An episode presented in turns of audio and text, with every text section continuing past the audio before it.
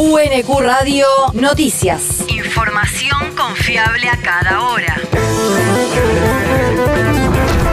El clima. El Servicio Meteorológico Nacional indica que hoy se espera una máxima de 14 grados con cielo nublado y lluvias aisladas. El viento soplará del sur a lo largo de toda la jornada. El país. La CGT prepara una movilización contra la inflación.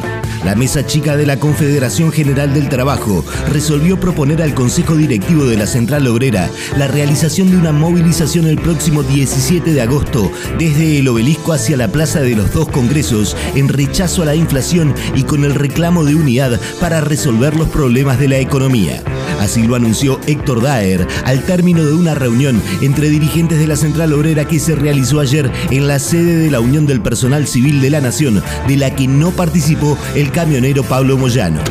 El reclamo es que tenemos que salir de una situación crítica que estamos viviendo eh, y que no hay margen para ninguna especulación eh, política, ni especulación económica, ni de grupos de poder, ni de grupos eh, que aspiran o que tengan algún marco de aspiración política hacia el futuro. No se trata de estar a favor o en contra de las medidas. Eh, lo primero que hay que medir es una realidad del mapa que tenemos, ¿no? Porque eh, si no vemos la realidad, la situación propia del del Banco Central, propia del proceso inflacionario, propia de todo lo que está sucediendo, no se trata de estar a favor o en contra, se trata de que hay que tener la responsabilidad suficiente para encontrar el camino de salida y que esto no se siga profundizando. Fuentes sindicales indicaron que la reunión del Consejo Directivo de la CGT en la que se confirmará la protesta se llevará a cabo el jueves 21 de julio. La región. Estatales bonaerenses reclaman reapertura de paritarias por aumentos de precios. Tras el pedido de la Asociación de Judiciales Bonaerenses para reabrir la discusión salarial, la Asociación de Trabajadores del Estado envió una carta al Ministerio de Trabajo de la provincia de Buenos Aires solicitando una convocatoria urgente para rediscutir el aumento salarial para lo que resta del año.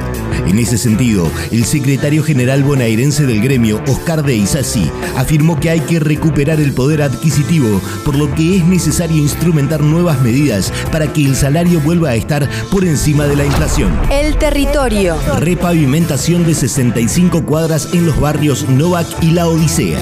La intendenta Mayra Mendoza supervisó la obra en los barrios de Quilmes Oeste, mediante la cual ambas barriadas quedarán completamente pavimentadas. Además, charló con los vecinos de la zona, quienes se manifestaron muy satisfechos. La obra consiste en el desmonte, adecuación de la base de asiento y repavimentación de la calzada entre cordones existentes y reconstrucción de cordones cuneta El mundo. anunciaron la renuncia del presidente de Sri Lanka.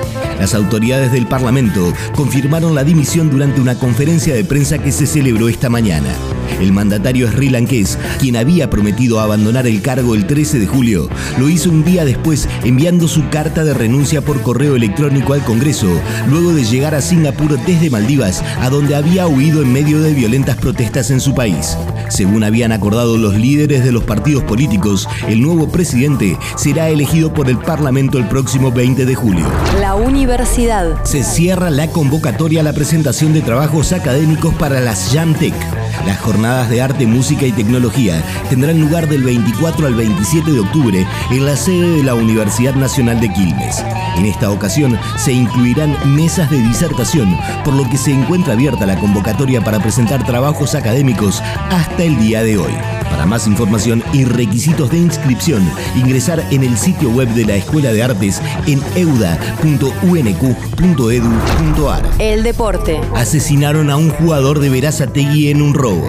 Federico Esteban Potarski, jugador que se desempeñaba en el Naranja, murió de un disparo en la cabeza luego de un intento de robo mientras trabajaba como conductor del servicio Uber. El defensor de 29 años habría intentado resistirse al asalto y recibió un impacto fatal en el interior de la villa San Petersburgo en La Matanza. Fue trasladado al Hospital Paro y 100, donde ingresó ya sin vida.